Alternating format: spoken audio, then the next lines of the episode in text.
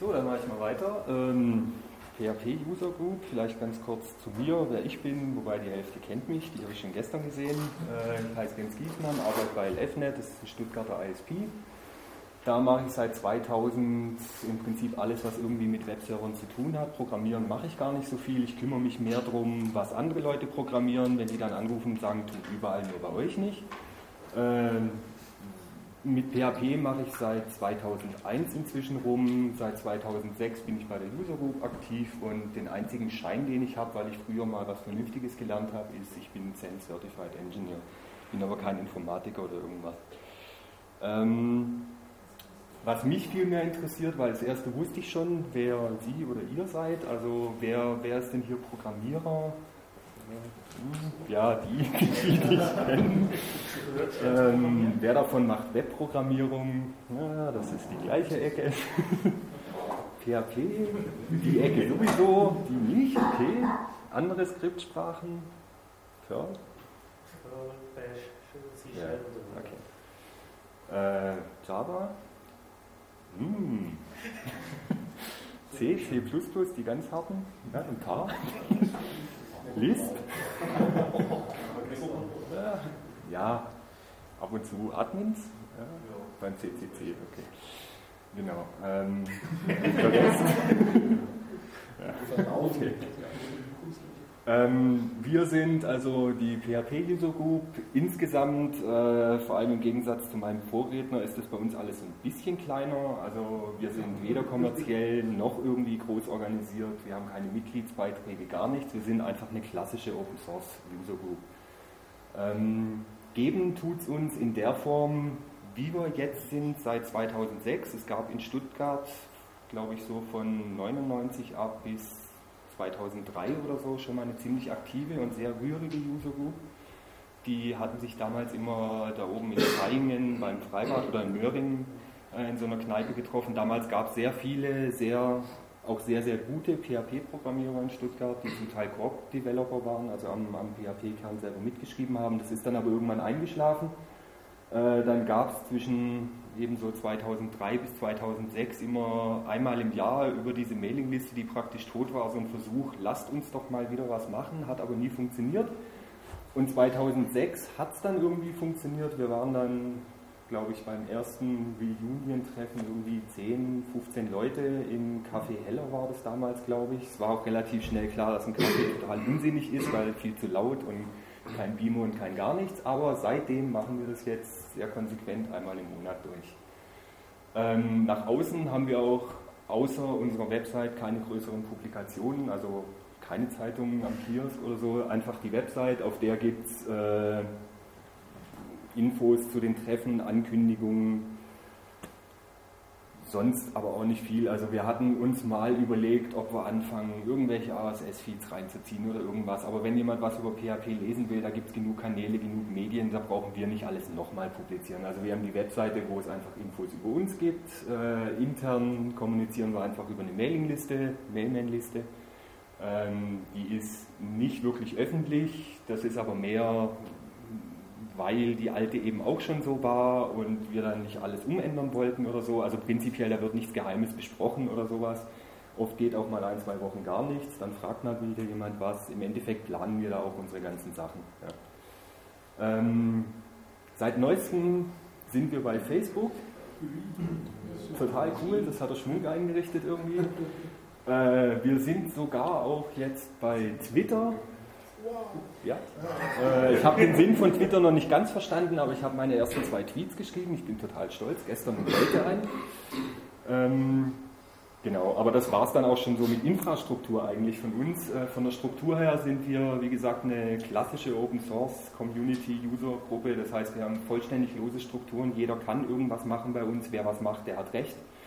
Ähm, bei den Treffen kommen je nach Thema zwischen 10 und 30 Leuten man kann das gar nicht wirklich einschätzen. Also manchmal, wie du vorhin auch gesagt hast, haben wir irgendwie Themen, wo man denkt, ja, das müsste auf jeden Fall knallen, da kommen die Leute, dann interessiert es niemanden. Dann haben wir wieder Sachen, wo man sich denkt, hm, könnte grenzwertig sein, da wird es dann voll. Was immer funktioniert, ist, wenn man dicke Namen hat. Also ab und zu, komme ich aber nachher noch dazu, haben wir auch externe Speaker.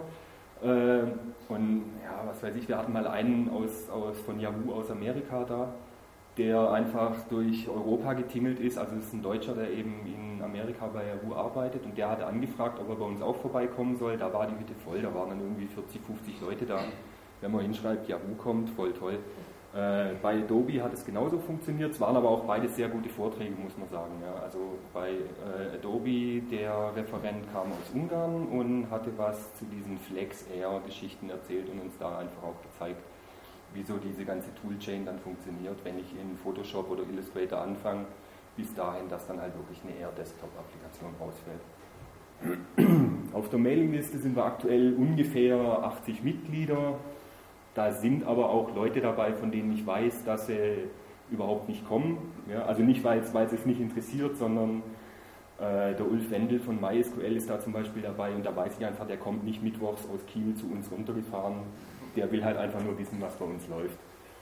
Ähm, der, der, das Einzige, was wir so haben an Kontinuität, sind so auch Wechseln zwischen drei bis fünf Leuten, die halt seit 2006 irgendwie gucken, dass sie das am Laufen halten. Das heißt, wir gucken, dass wir eben jeden Monat einen Vortrag haben. Ähm, wir stoßen auf den Mailinglisten dann immer mal wieder irgendwie die Diskussion an, was denn jetzt für Vorträge gemacht werden, wofür Interesse besteht, wenn es irgendwie mehrere Sachen gibt, so die Geschichten. Wir kümmern uns dann auch darum, dass wir eben Vortragsräume haben. Aktuell sind wir, zeige ich nachher noch, beim Coworking vom Harald, wo wir sehr dankbar sind, weil es total unkompliziert läuft. Wir zahlen keine Miete, kein gar nichts. Das war innerhalb von zwei Tagen klar. Wir waren davor bei der BAS, was auch sehr toll war. Das hat aber, weil wir das ja auch immer Mittwochabends machen, musste eben einer privat da bleiben von der WAS und als der dann den Job gewechselt hat und nicht mehr bei der Wirtschaftsregion gearbeitet hat, hat sich verständlicherweise niemand gefunden, der gesagt hat, ja klar, für die PHP-Freaks bleibe ich doch Mittwochabends gerne bis um neun da. Ähm, dann mussten wir relativ schnell eben einen neuen Raum suchen und dann war das total klasse. Einmal über die Mailingliste gefragt, ob jemand eine Idee hat und dann meinte der Harald, kommt doch einfach zu mir. Und das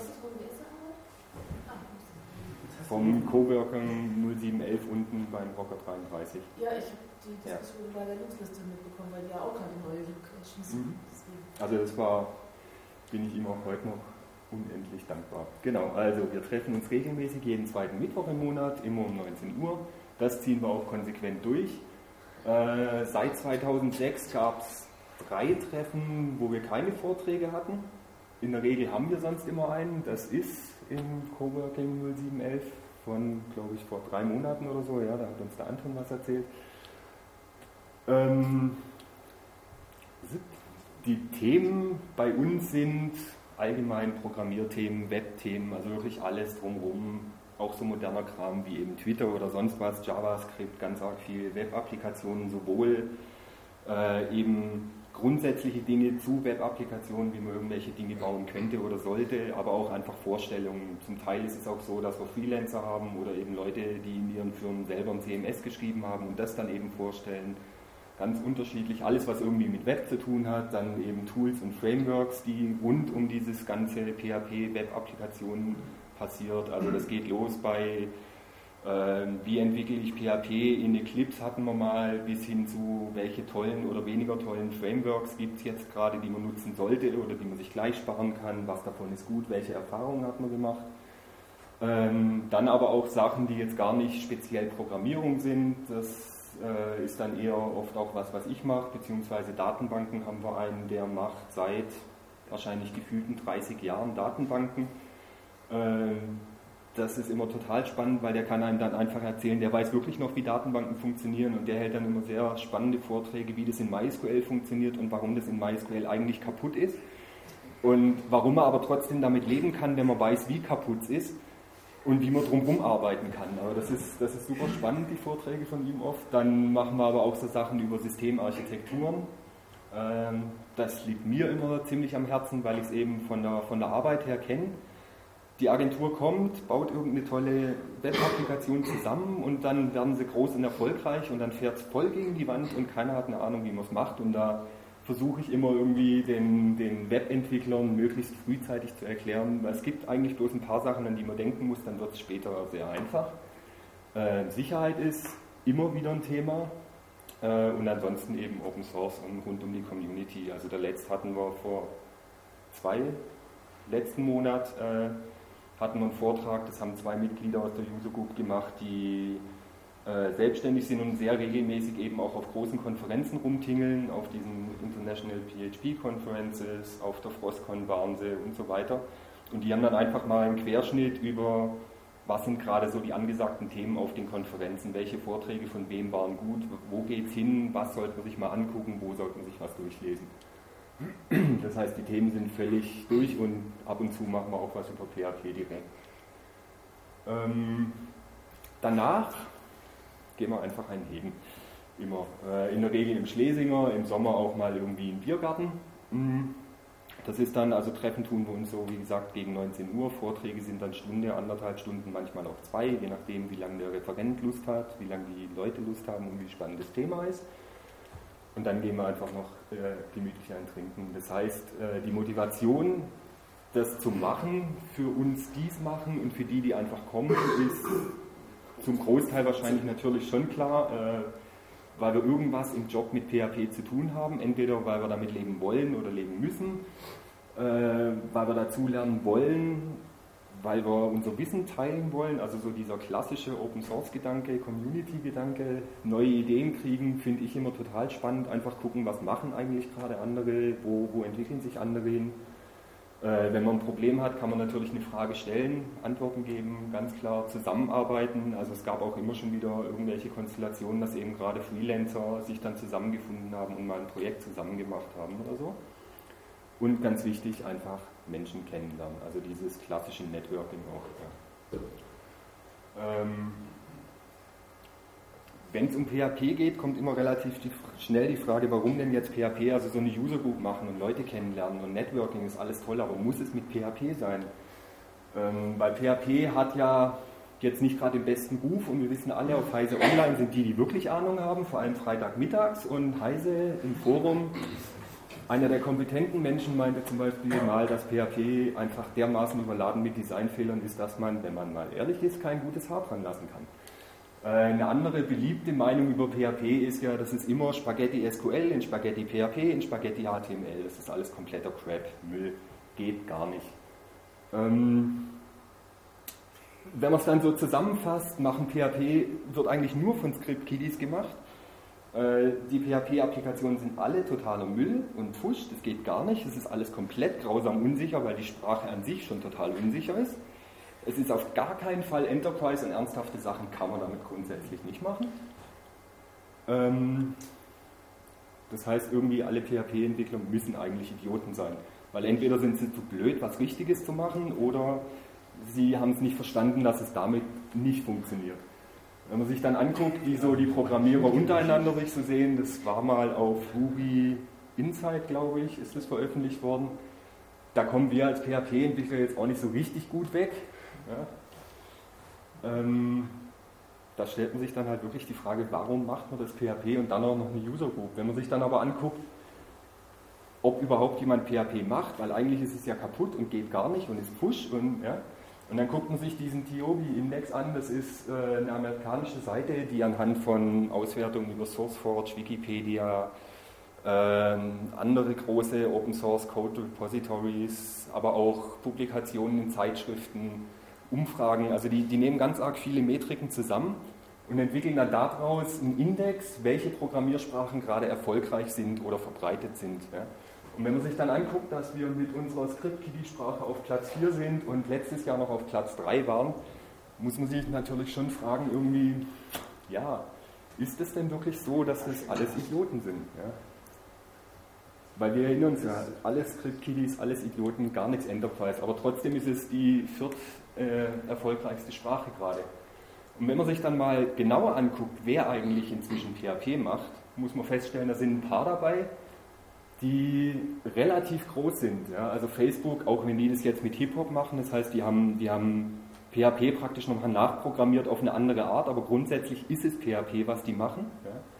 Yahoo setzt auch vollständig auf PHP, Flickr auch, StudiVZ ist durchgängig PHP, Wikipedia ist Wikimedia und damit durchgängig PHP, Dick ist vollständig PHP, zumindest alles im Frontend. Also im Hintergrund haben die alle teilweise noch was anderes, aber sind das wirklich alles Idioten, wenn diese Sprache so schlecht ist? Ähm, ich glaube es nicht. Ja. Das heißt, warum, warum machen Leute PHP? Äh, vielleicht, weil sie doch denken, es ist eine gute Programmiersprache im Gegensatz zu anderen. Einfach, weil es einen Kühlschrank voll macht. Ja? Weil man halt sagt, ja, ich kriege einen Job damit. Wunderbar, vielleicht ist es nicht schön, aber es ernährt mich. Ähm, der eigentliche Trick ist aber, wir haben definitiv die absolut süßesten Plüschtiere. Okay, klar. Hm? Yeah. Aber dieser Elefant ist ein Original Open Source Projekt, von der Zeichnung bis zur Produktion. Gibt es nur über die User Groups. Das ist echt cool. Also es hat irgendwie Franzose, hat sich das glaube ich initial mal überlegt vor ein paar Jahren, hat dann die Zeichnungen gemacht und inzwischen ist es so, also der, der Franzose oder die, die Firma, wo der arbeitet, macht immer noch äh, die ganze Organisation um diese Dinge. Die gibt es nur über die User Groups alle zwei, drei Jahre mal zum Bestellen in so großen Kartons. Dann wird es in Frankreich irgendwie organisiert äh, irgendwo in Asien werden sie gemacht. Den Vertrieb haben, hat eine kanadische User Group übernommen, also super nett. Und die werden dann zum EK-Preis irgendwie unter den User Groups weltweit verteilt. Gibt es auch in groß und du hattest es rumgeschickt oder mit dem aufblasbaren. Also äh, inzwischen haben irgendwelche, ich glaube es sind Engländer oder auch Franzosen, die haben dieses Ding, es gibt doch diese, diese aufblasbaren auf dem, auf dem Jahrmarkt und auf diesen Volksfesten, diese komischen aufblasbaren Dinger mit dem Stromgebläse hinten dran. Und die haben so einen PHP-Elefant in drei auf zwei Meter oder so zum Aufblasen gemacht. Also das ist der eigentliche Grund, weshalb man PHP machen will, wenn immer User gut sein will. Mhm. Wenn man das zu Hause oder sich für die Zukunft überlegt, kann man es aber auch ein bisschen seriöser sehen PHP kann man machen, weil PHP sich einfach rechnet. Ja. Ähm, PHP ist definitiv extrem preiswert in der Umsetzung. Ich habe ganz arg schnell was, mit dem ich einfach mal rausgehen kann. Es ist hochproduktiv. Ich kann mit sehr wenig Aufwand sehr, sehr viel Last abfeiern. Äh, es ist extrem flexibel. Unglaublich gut skalierbar, vor allem im Gegensatz zu anderen Enterprise-Sprachen. Also ich kriege es bei der Arbeit oft mit mit äh, größeren Java-Systemen, wie behäbig die sind, wenn die wachsen wollen. Und in PHP nehme ich einfach Standard, ein HE-Server aus dem Regal, wenn die Applikation gut geschrieben ist, stelle ich einfach hunderte von Rechnern nebeneinander, völlig wurscht. Und wenn es nicht reicht, dann nehme ich die nächste Palette Rechner und stelle sie daneben. Ja, das, ist, das liegt einfach an der Grundarchitektur von PHP, das skaliert wie Sau. Es ist extrem tolerant gegenüber Änderungen. Einfach, ich habe diesen ganzen behäbigen Compile-Prozess und alles nicht. Ich kann ganz arg schnell eine Änderung machen. Damit eignet sich es natürlich extrem gut für agile Programmiermethoden. Also wenn ich irgendwie Extreme Programming mache, äh, solche Geschichten ist PHP super gut, weil ich habe ganz arg schnell, ich kann was kurz implementieren, weil der Kunde sagt, ich brauche das jetzt morgen. Und dann mache ich das vielleicht auch nicht schön. Ja? Vielleicht mache ich es nicht mal besonders sicher, aber es ist erstmal da und dann kann ich mich übermorgen hinsetzen, wenn ich Zeit habe und mache ein Refactoring. Und wenn die, wenn die Grundarchitektur vernünftig ist, dann kann ich das sehr, sehr schnell austauschen. Ich kann ganz arg schnell testen und ein Riesenvorteil äh, ist, das halt setzt Facebook zum Beispiel auch immer noch auf PHP, obwohl die jetzt eben, wie gesagt, wie vorhin gesagt, den, den ganzen Kern umgeschrieben haben. Ich kriege Massen an Entwicklern. Es gibt da draußen ganz arg viele. Es gibt zugegebenermaßen ganz arg viele, die es nicht gut können, aber es gibt auch viele, die es können. Ja? Und es ist definitiv einfacher, wenn ich große Applikationen habe, also bei Facebook, wie gesagt, weiß ich es, war es eine strategische Entscheidung. Die haben einfach gesagt, sie brauchen so viel Power, so viel äh, Performance auf ihren Maschinen, dass sie es eigentlich bloß in C oder C machen können. Sie kriegen aber nicht genug Entwickler, die in der Geschwindigkeit, in der sie entwickeln müssen und auch neue Features nachschieben müssen, C und C programmieren können auf dem Level, auf dem sie es brauchen. Und dann haben die sich halt hingesetzt mit ein paar Leuten, die eben sehr, sehr gut in C und C sind und haben praktisch einen Interpreter, also sie haben den ganzen Kern in C++ nachgeschrieben, die ganze Sprache. Und dann haben sie äh, einen Interpreter geschrieben oder einen Übersetzer geschrieben, der nativen PHP-Userland-Code nimmt, den in C++ mit übersetzt und daraus bauen sie ein großes Binary, das, weil sie eh schon dabei waren, auch noch den Webserver mit implementiert. Und das ist dann die einzige Applikation, die auf den ihren Frontend-Servern läuft. Und damit sparen die 50% CPU-Zeit gegenüber früher zum nativen PHP-Code. Das heißt aber für Facebook, die können sich ganz normale PHP-Entwickler von der Stange holen. Die setzen sich hin und schreiben nativen PHP-Code. Und Freitagmittag wird deployed und dann läuft die neue Applikation. Sehr, sehr cool. Das heißt, ich habe einfach sehr guten Time to Market, wie es immer so schön heißt. Ähm, wer sich darüber mal mehr durchlesen möchte, im Zweifelsfall auch um Argumentation gegenüber der Geschäftsleitung zu haben, warum es vielleicht doch eine gute Idee ist. Äh, es gibt eine extrem gute Keynote mit dem Titel Warum PHP sich rechnet von Johann Peter Hoppmann. Der arbeitet bei Mayflower in München, die ich bei den Drupal Dev Days im Frühjahr gesehen habe. Die gibt es auf der Drupal Dev Days Seite. Gibt sie zum Runterladen auch als Video, die ist sehr, sehr gut. Also es gibt wirklich inzwischen von Gartner, das ist eine sehr angesehene amerikanische Wirtschaftsberatungsfirma, die hat ein relativ langes und sehr ausführliches White Paper veröffentlicht, warum sich das auch für Enterprise-Firmen lohnt, mit Sprachen wie PHP zu arbeiten und eben nicht mit Sprachen wie Java. genau. Ähm, auch wenn wir hier in Stuttgart natürlich nicht deutschlandweit vertreten sind, gibt es aber quer durch Deutschland User Groups, uns eben auch. Ähm, man kann uns treffen jeden zweiten Mittwoch im Coworking 0711 gegenüber vom Bahnhof, da wo das Rocker 33 drin ist über die Mailingliste einfach anmelden, jederzeit neue Gesichter willkommen. Das war's auch schon. Dankeschön.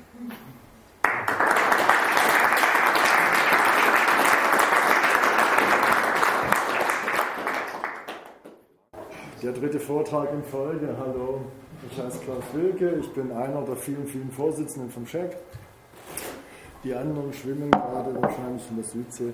Nein, ähm, ich stelle den Hackerspace vor. Ich muss dazu sagen, ich bin eigentlich ein absoluter Anarchist, der Vereinen total kritisch gegenübersteht. Und ich hätte nie gedacht, dass ich mal von Verein vor Leuten sage, das ist mein Verein, das ist ganz schlimm. Ähm, wer also Vereine hasst, ist da bestimmt schon mal richtig. Also, der Hackerspace in Stuttgart. Ich gucke mal nach, auf welche Links muss ich ihn drücken. Hier vielleicht. Alright. Ein Hackerspace. Ähm, Hackerspace, ich habe das letztes Jahr gelernt, das ist ein Treffpunkt. Man trifft sich da, es ist eine Werkstatt, es wird gearbeitet. Es ist eine Wissensbörse, man fragt dumme, weniger dumme Sachen, man trifft sich. Und vor allen Dingen ist es ein soziales Experiment. Das heißt, die Idee ist wirklich die, ganz einfach, wir alle zusammen finanzieren eine Garage, in der leben wir gemeinsam. Oder machen halt Software.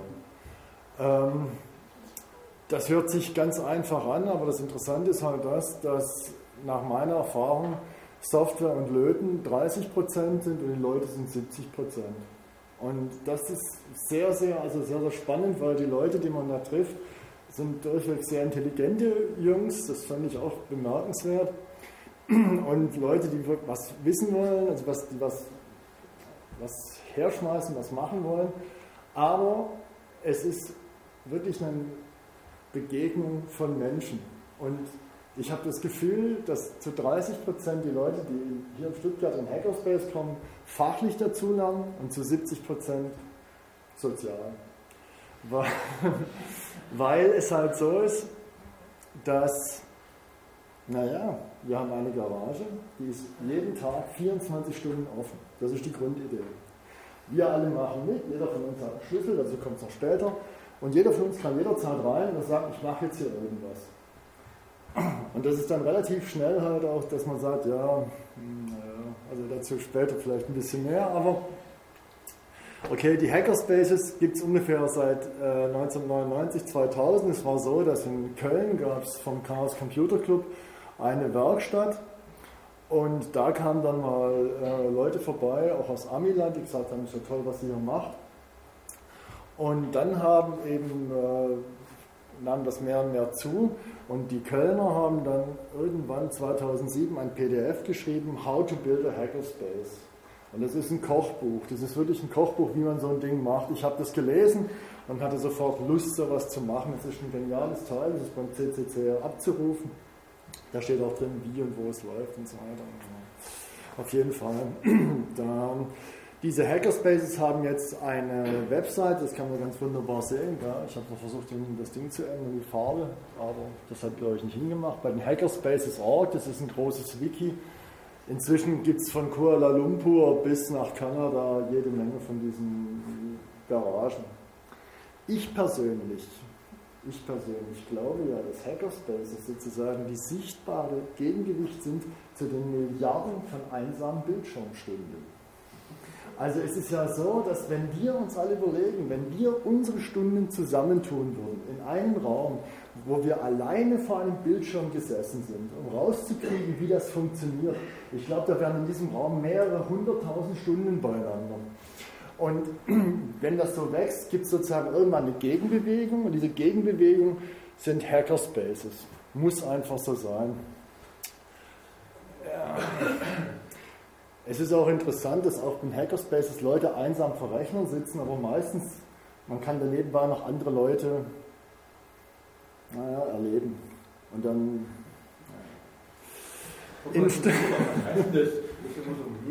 Naja. ja, das heißt halt im Prinzip folgendes. Wir haben, wir haben praktisch, der Robert Anton Wilson hat mal die, äh, gesagt, dass das Leben eine Kapelle der Gefahren ist. Und die Kapelle der Gefahren ist praktisch ein dunkler Raum, in dem man reintritt und dann kann von jeder Seite auf einmal irgendwas kommen. Und der Hackerspace ist eigentlich genau das Gleiche. Man kann reinkommen, man kann reinkommen und man kann tatsächlich was vorhaben. Zum Beispiel sagen, ja, ich will einfach mal kurz hier so ein bisschen da sein und was machen. Und wenn ich hier irgendwie ein Projekt habe, es kann aber von jeder Zeit, von irgendeiner Seite irgendwas kommen. Und, und das ist dieses Haha, dass man sagt, ich bin auch schon in Hackerspace gegangen, um zu sagen, ich möchte jetzt hier mein Projekt voranbringen. Und dann, naja, ist halt hier noch was, da ist noch jemand. Und man geht nachher raus und hat eigentlich nicht wirklich doll gearbeitet und hat die abgefahrensten Sachen halt miterlebt. Ähm, in Stuttgart, der Hackerspace war so, es gab ein Barcamp im Oktober 09 und damals hat der Ansgar Schmidt aus Cannstatt gesagt, ich will unbedingt so einen Hackerspace haben, hat dann ein Treffen gemacht. 15 Leute ja, waren, glaube ich, da und die haben dann gesagt, okay, lasst uns mal einen Raum suchen, weil die Idee ist wirklich die, es ist, der Raum muss her, der Rest kommt von alleine. Wir haben dann Räume gesucht in Stuttgart, von diesem Oktober eigentlich bis zum April. Weil wir keinen Raum haben, haben wir im Februar uns schon mal gegründet, so richtig so als e.V. und so. Waren dann 23 Mitglieder und im April war es dann soweit. Wir haben am Nordbahnhof ein kleines schnuckliges Loft gefunden. 125 Quadratmeter am Ende der Welt. Ich zeige nachher noch, wo das liegt.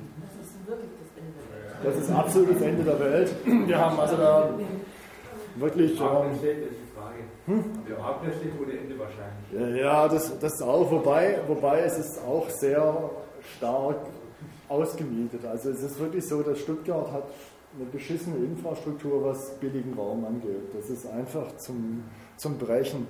Wir haben äh, ewig gesucht und wenn ich auch daran denke, was jetzt bei uns alles möglich ist und wenn ich denke, es würde mehr Raum geben, wie zum Beispiel die Wagenheim oder so, aber das ist ein anderes Thema. Also es ist einfach zu wenig Raum, hier gibt es zu viel Geld und zu wenig Raum.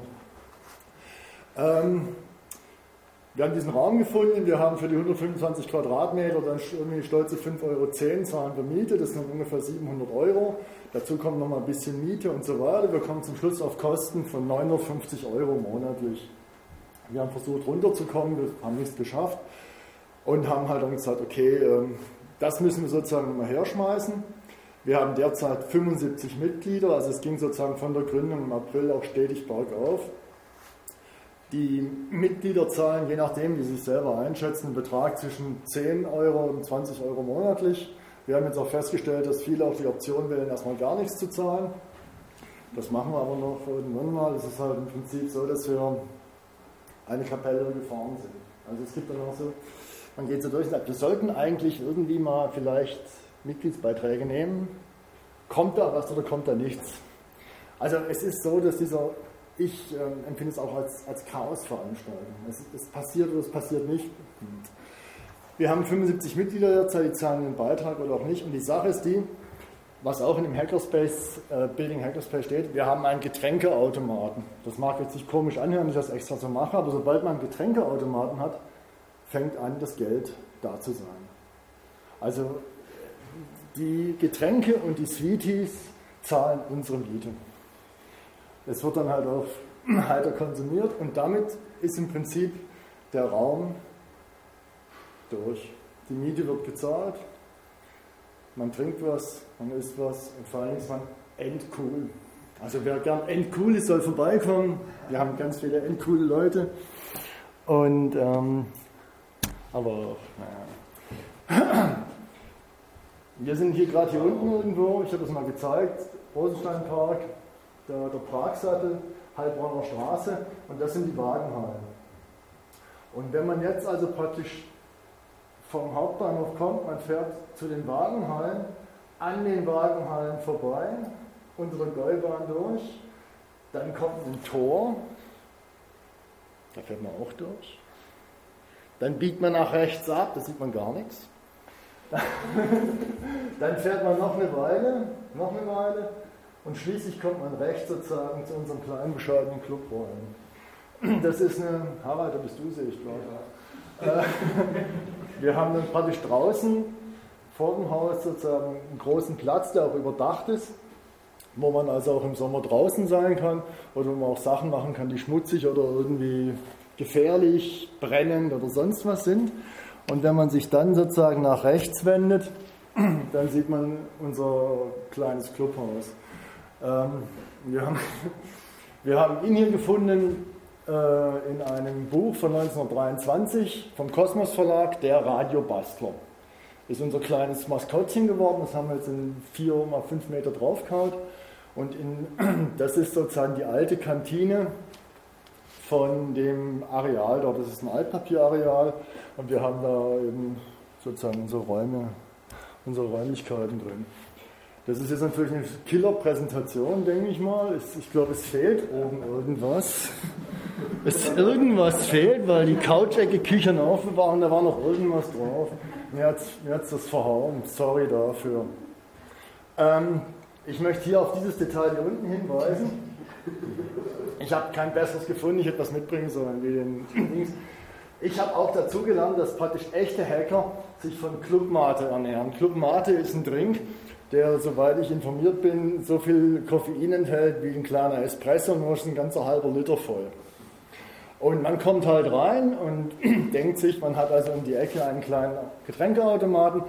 Es ist, es ist ein Ritual, man kommt rein, wendet sich nach links, zahlt 1,50 für die Miete, wir hatten es schon, und holt sich dann einen halben Liter Clubmate raus. Den trinkt man dann beiläufig aus und wenn man es ausgetrunken ist, kommt man tot sich auf die Idee, eigentlich bin ich mordsfrisch. Ich hätte Lust, was zu machen. Und dann geht es halt los. Wir haben halt sozusagen, äh, mal schauen, wie meine erste Folie aussieht. Wie sieht denn die aus? Ja? Gar nicht. Es geht nicht weiter. Aber jetzt kommt was. Ah. Ah. Cool. Arbeiten und spielen, da haben wir es. Also man, man kommt im Prinzip rein und das ist eigentlich eine ziemlich typische Situation. Es sitzen irgendwelche Leute rum, man hat die Sachen aufgeklappt und fragt den Nächsten, was machst du eigentlich? Und dann sagt er, ich mache irgendwie das, das und das und meistens finde ich schon interessant. Ja, und dann setzt man sich halt mit dazu, oh, bis der Nächste reinkommt, seinen Rechner aufklappt und man denkt sich, man ist schon mordsfrisch. Ich gucke mir mal den an. Und so geht das halt, das ist ein typischer Abend im Scheck. Man geht von A zu B. Interessant, was die das alles so machen. Und ähm, deshalb eben auch der Treffpunkt oder das, das Gegengift gegen Netzeinsamkeit. Ich finde das fantastisch. Man kann hingehen und gemeinsam Sachen machen. Zum Beispiel, ähm, wer ist nochmal unsere gemeinsame, unsere gemeinsame Couchsurferei mit diesem Schweine, mit diesem Schweineteil. Ne? Helfen mal aus. Das ist aber gerade mysteriös. Ähm, egal, also im Prinzip, was man, sonst, was man sonst alleine macht, gemeinsam machen ist dann. Dann Werkstatt natürlich auch, ich habe irgendwas, irgendwas ist kaputt, ich bringe es mit und wir gucken mal gemeinsam rein. Das ist auch so, ich, wir haben auch eine Mailingliste, das ist, wenn man da nachfragt, ich habe hier ein Problem, passiert meistens gar nichts, weil ganz viele Mitglieder machen nebenberuflich Support und haben überhaupt keinen Bock auf der Mailingliste irgendwas zu bequatschen, was mit Support zu tun hat, sondern man bringt es mit und sagt, guck mal, ich habe hier was. Dann kommt bestimmt einer, aufgeputscht von Martin und sagt, oh, ist aber interessant. habe ich gleich. Und dann geht das weiter. Man hat dazu die Ausrüstung, Strom, WLAN, Internet, Werkzeug etc. Wobei es nicht ganz einfach ist, in eine ehemalige Fabrikhalle am Ende der Welt Internet zu bringen. Wir haben, glaube ich, drei Monate für gebraucht. Dann gibt es eine Couch-Ecke zum Abhängen. Wir haben eine Küche, hinten Aufbewahrungssachen. Ansonsten gibt es Partys, Projekte und Aktionen. Also es ist wie gesagt eine Chaosveranstaltung, die mit einem wöchentlichen Plenum nach vorne tickt. Also einmal die Woche ist Plenum. Wen es interessiert, der kommt vorbei. Wenn es nicht interessiert, kommt nicht vorbei. Man kann später dann auf der Mailingliste dagegen protestieren, was passiert ist. Und dieses Plenum verwaltet dann den Scheck und es geht erstaunlicherweise gut. Mich wundert selber. Also es geht, wir haben, wir haben genug für die Miete, wir haben genug für irgendwelche Sachen. Ähm, wir haben jetzt einen neuen Beamer gekauft. Wir haben hier dieses historische Werkzeug ausgemacht. Das ist ein Original Liesegang-Beamer, wahrscheinlich aus den frühen 30er Jahren. Und sowas kommt da eben auch dann mit vorbei. Schauen wir nach, was jetzt passiert. Jetzt ist hier wahrscheinlich wieder so ein, so ein Ding, dass man da genau, wunderbar, so zack. Also man bringt Zeugs mit und findet dann irgendwie halt Zeugs, wo dann die Leute sagen, ich glaube, das ist interessant. Und in diesem Chaos drin passieren dann eben diese Projekte und Aktionen. Es gibt ein Mikrocontroller-Forum, hier oben haben sie zunächst mal sich einen wunderbaren Schrank gebastelt auch das war sehr interessant. Ich habe gedacht, ein Hackerspace ist reiner Code und, und Machen. Das ist gar nicht so. Es werden Schränke gebaut und es werden Ablagen gemacht. Also wir haben auch ein großes, ein großes Herz für Leute, die Hardware basteln. Es wird eins, die Leute kommen rein und sagen, ich würde gern das und das machen. Also zum Beispiel Space Ballon, man guckt nach, wie hoch kann ich einen Ballon fliegen lassen. Berger Sprudler, die Sprudler drüben am Eingang im Berg. Manche tun, manche tun nicht. Warum eigentlich? Wir haben da angerufen und hatten dann relativ schnell äh, den zuständigen Ingenieur dran. Und der hat uns gesagt, ja, wir haben halt keine Ahnung, wie wir das steuern sollen. Also sind wir zu siebt hin und haben uns das mal angeguckt, wie die Berger Sprudler funktionieren. Ähm, wird es weitergehen? Werden wir die Berger Sprudler retten können? Ich weiß es nicht, keine Ahnung. Aber es ist so, man schaut mal weiter. Dann haben wir Leute, die unsere Funksteck, also unsere Steckdosen gehackt haben. Dann kommt rein und sagt einer, hey, ich habe die Funksteckdosen gehackt. Sag ich als Mensch, der das nicht auskennt, sagt, das ist toll, was kann man jetzt dann machen? Dann nimmt er eine Fernsteuerung, macht Klick und dann geht da drüben eine Lampe an. Alle klatschen, geil, mit Funk. Übers Internet haben wir eine Lampe angemacht, das ist super. Und ähm, jetzt, jetzt trinkt man eine Mate. Und das ist so ein typisch, das ist typisch, dann kommt der Nächste und sagt, ich möchte gern Amateurfunker werden. Fragt ich mich wiederum, wir sind im Zeitalter des Internets, wozu soll man Amateurfunken? Sagt ja, hey, ich finde das, find das irgendwie interessant. Ich auch. Ich auch. Ja, also insofern, also wer das interessant findet, ja, kommt, kommt mal vorbei, man trinkt eine Mate und es wird inzwischen gemeinsam auf Amateurfunk gelernt. Eine der ersten Projekte, die wir dort hatten, war Sleep Hacking sagte ich zum KH, KH, du machst Sleep Hacking, was ist das? Es ist sein Projekt, ist ja so, wir haben diesen Raum, wir müssen irgendwas machen, Projekte, Sleep Hacking. Sagt er, das ist ja, muss eine halbe Stunde schlafen. Ja, und wozu macht man das? Ah, man muss es mal gucken, ich mache Sleep Hacking, weil im, im Shack zu schlafen ist verboten. Also sein Projekt war dann für zwei Monate immer nur anderthalb Stunden zu schlafen. Ich glaube, ich habe ihn dann irgendwann mal getroffen im Gang, irgendwie so drin. Und das gehört eben auch zum, zum, also zum Hackerspace mit dazu. Man trifft Leute in merkwürdigen Geisteszuständen. Und ja, also soll ich sagen, es ist eben einfach so, wenn man sie aufweckt, kann man mit ihnen fantastisch über Code reden. Aber es könnte sein, dass wenn man sie aufweckt, gibt es persönliche Verwicklungen und man lernt sozial was dazu. Also zum Beispiel, dass man vielleicht Nerds nicht erst eine Pizza versprechen sollte und nachher wird keine geliefert. Das könnte dann zu Problemen geben. Ähm, Hacking Monday. Ein großes Problem des Checks ist eigentlich, dass dadurch, dass es so offen ist, dass es nur ein, ein Raum ist, dass es schwierig ist zu sagen, wir treffen uns um die und die Uhrzeit, um mit der und der Gruppe das zu machen. Also es ist im Prinzip so, manche kommen, manche kommen auch nicht. Und Hacking Monday heißt einfach, jemand hat gesagt, einer von so wunderbaren Mitarbeitern sozusagen, hat gesagt, ich muss mal was Regelmäßiges haben, ich komme immer Montagabends. Und genauer geht es dann eigentlich auch nicht. Also so 17 Uhr dran. Man trifft sich Montagabends und äh, macht irgendwas, irgendwas Interessantes. Und dann macht man eben noch Party. Auch das ist ein Teil des ganzen Spaßes. Ich glaube, das habe ich danach irgendwie gemacht. Jetzt muss ich mal gucken auf meinen. Genau. Das sind jetzt praktisch konkrete Projekte, die habe ich geerbt von einem unserer heimlichen Vorsitzenden, von Momo. Ähm, der hat mal gezeigt, was da eigentlich gemacht wird. Also einer unserer Kollegen hat zum Beispiel seine Festplatte mit einem Passwort versehen, das Passwort vergessen. Die Platte wird per Fingerabdruck werden, man hängt sich dran und hört das Passwort mit. Dauert ungefähr 20 Stunden mit Doku für die Nachwelt. Das heißt eben auch, man kommt in den ist es morgens früh um halb vier, da hängt irgendjemand an seinem Rechner. Was machst du hier? Ich sniffe mein Passwort. okay. Dann wurden Lüfter organisiert. Solche Öschis, so groß. In Funktion gesetzt mit Drehstrom. Die haben eine Phasenverschiebung über eine Steinmetzschaltung gemacht. Habe ich gestern gefragt, was ist eine Steinmetzschaltung? Das ist eine Schaltung, die Drehstrom simuliert. Da wusste ich mehr, das ist interessant. Äh, mit, man kommt mit 230 Volt auf 700 Umdrehungen die Minute. Momo zeigt diese Dinger, wie sie technisch anspruchsvoll sind. Es war so, dass in Mannheim gibt es auch einen Hackerspace, das Raumzeitlabor.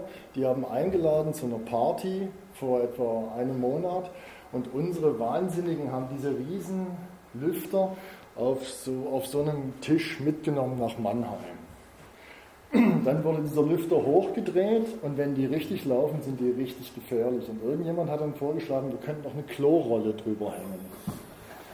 Also auch das ist, ist ein Hackerspace. Man hat sozusagen irgendwie das Teil gesagt, wir könnten doch auch das machen. Und dann hat man den Platz, um das zu machen. Und wenn was kaputt geht, ist nicht so schlimm, weil nachher keiner motzt. Weil dann geht halt irgendwas kaputt, es fällt auf den Boden, es kommt einer rein, guckt sich drauf sagt, oh, ist aber interessant, ich glaube, ich nehme eine Mate.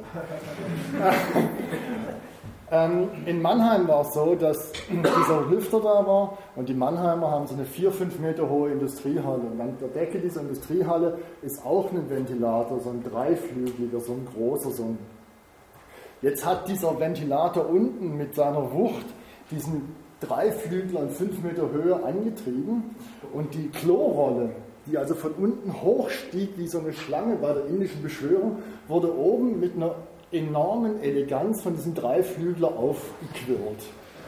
Ich habe, es gibt es glaube ich auf unserer Webseite zu sehen, ich weiß nicht, oder müssen wir mal gucken. Ich habe drauf geschaut und ich war völlig fasziniert, weil es war weder, also es war schon irgendwie Technik, aber also ohne Sinn und Ziel. Es war auch keine Kunst. Es war eigentlich gar nichts und trotzdem war das faszinierend bis dort hinaus. Und das ist eigentlich auch dieses Ding, was mich jetzt sozusagen auch beim, beim, beim Check oder bei diesen Hackerspaces so fasziniert. Dadurch, dass man einen offenen Raum vorgibt und Leute mit Intentionen kommen, gibt es nachher mit diesen Intentionen Interferenzen. Und es kommen Sachen raus, wo man dann denkt, wie kann das sein? Wie ist das möglich?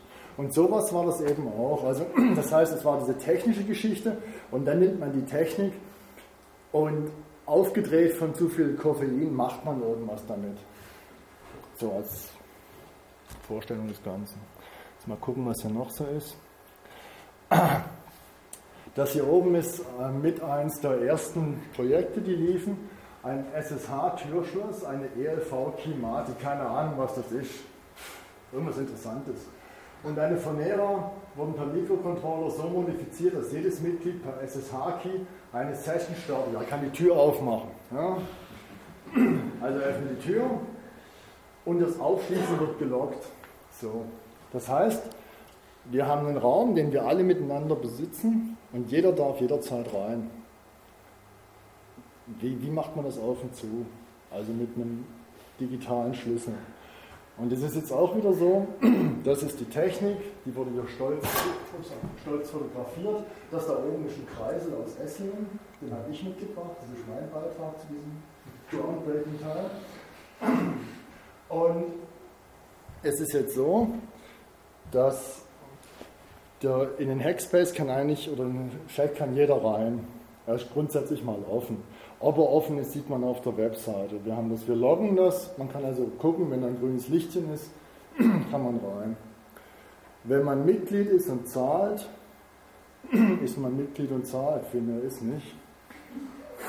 Weil man dann erst gucken muss, ab wann man den Schlüssel bekommt. Weil es ist ja so, inzwischen steht da jede Menge Zeugs rum und wer einen Schlüssel hat, kann auch morgens um fünf kommen und kann machen, was er, was er lustig ist. Also gibt es praktisch von einfachen Besucher bis zum Schlüsselmitglied diese eine Stufe. Und die Frage ist jetzt, wann wird der Schlüssel verliehen? Und das ist wieder so ein Ding, wo ich dann sage, das sind diese 30% Technik, also hier mit Controller und so, das ist sehr, sehr anspruchsvoll, davor habe ich auch echt Respekt. Aber das Ding tat dann, und jetzt war die Frage, wer kriegt den Schlüssel? Und ist er dann irgendwie, muss er sich ausweisen? Wie müssen wir den kennen? Müssen, wir kamen zum Schluss drauf, dass sozusagen jemand den Schlüssel beantragen muss und zwei oder drei Leute müssen Fürsprecher sein. Wir haben auch noch nie irgendwelche Probleme gehabt. Aber wie gesagt, ist es halt so, am Anfang ist man zu 20 man kriegt dann, inzwischen sind wir 75, dazu kommt noch der Tagesbesuch. Ich komme da rein und treffe Leute, die ich noch nie vorher gesehen habe. Es kann sein, dass der einen Schlüssel hat, kann aber auch sein, dass er einfach nur Besuch ist, keine Ahnung. Aber das ist so typisch für diesen Space. Die Grundlage ist diese, diese Lust am Machen, auch am, am Hacken. Hacken in dem Sinne, dass man sagt, ich will wissen, was drin ist, ich will wissen, wie es funktioniert, lass es uns kreativ kaputt machen oder kreativ umbauen. Und ob dieses kreative Umbauen dann eben ein Lüfter ist oder ein Schaltkreis oder eine Software, ist eigentlich erstmal zweitrangig. Es geht darum, dass man gemeinsam sagt, lass uns gucken, wie es funktioniert, vielleicht können wir es irgendwie verändern. Und dann passiert eben relativ schnell diese soziale Komponente, wie bei diesem Schlüssel eben, dass man sagt, okay, es tut jetzt, wer hat eigentlich unsere Zustimmung? Es gab erbitterte Kämpfe auf der Mailingliste, der darf, der darf nicht, ich bin dagegen, weil. Äh, und dann geht es eben auch los. Also praktisch, wenn jetzt einer sagt, ich habe was dagegen, wie, wie handhabt man das dann? Ich will nicht, dass du mit reinkommst. Schwierig. Hat es bislang eigentlich nur einmal so halbherzig gegeben. Und ansonsten ist es so, dass die Leute irgendwann mal sagen, okay, ich will hier mitmachen. Es gibt auch dafür festgeschriebene Regeln. Die hat mein anderer Vorsitzender, Hades Gregor, mal geschrieben und gesagt, komm rein und reiß coole Sachen. Also, komm rein und reiß coole Sachen, wird Mitglied. Ähm, was dann eben auch wirklich passiert, wird, dass gelötet wird, wie hier, ein Potentiometer wird reingemacht, es gibt einen Widerstand und wenn man dann praktisch dagegen fährt mit der Hand, dann fängt es an zu fiepen. Also ein bisschen mehr, also ich, ich, ich bringe das nochmal. Es ist praktisch so ein Potentiometer und wenn man mit der Hand dagegen fährt, fängt es an zu fiepen. Ja? Also, ich habe eine Idee, also wir machen es anders. Es ist ein Potentiometer, wenn man mit der Hand dagegen fährt, dann fiebt und es blinkt. Ah. ah. Auch das habe ich gelernt, dass Hacker total drauf abfahren, wenn es fiebt und blinkt. Also es kann eine geile Software sein, solange die stumm ist, ist das nicht so doll. Aber es wird alles mit Begeisterung genommen, was fiebt und blinkt. Und dann hat er schon mal gleich Potenzial. Ich persönlich glaube ja auch, dass man eben meistens nachts da ist und dann Software ist ja tendenziell dunkel und man ist schon halt aufgeputscht und dann blinkt. Naja, naja, wie du mal sagen. Ich muss wieder hier vorklicken, Partys, Events, das ist eine ganze. Als ich das auf meinem kleinen Rechner machte, waren nicht diese komischen Sachen dabei. So ein Space ist natürlich auch dafür gut, dass man drin feiert. Auf jeden Fall. Und es gab eine ganze Menge Sachen, die eigentlich schon stattgefunden haben. Im Sommer vor allen Dingen hier oben, im Sommer wird gegrillt. Also es war, ich, ich meine mich zu erinnern, dass auch monatelang im Sommer die Mailingliste von der Frage beherrscht wurde, wann wird eigentlich der Grill angeschmissen. Also wann kommt man und man hackt erstmal den Grill mit einem Industrieföhn. Wir hatten aber auch Leute da, wir hatten einen KDE Hacksprint da, wir hatten das Droid Camp da, die HTML5 Camper, den NoSQL Sommer hat sich getroffen. Also es ist auch so, wir haben nur einen großen Raum hier bei einer Party zu sehen mit Hintergrundbeleuchtung und hinten mit den, mit den Boxen in dem DJ-Pult. Und eigentlich kann simultan jeder alles machen.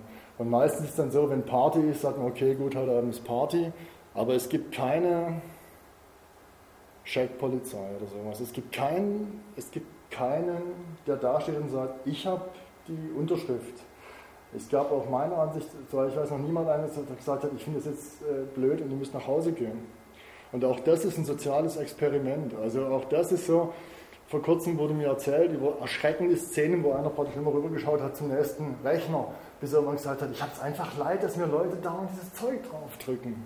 Und dann gibt es da so, aber also Partys gibt es da, Hörertreff, Release-Party.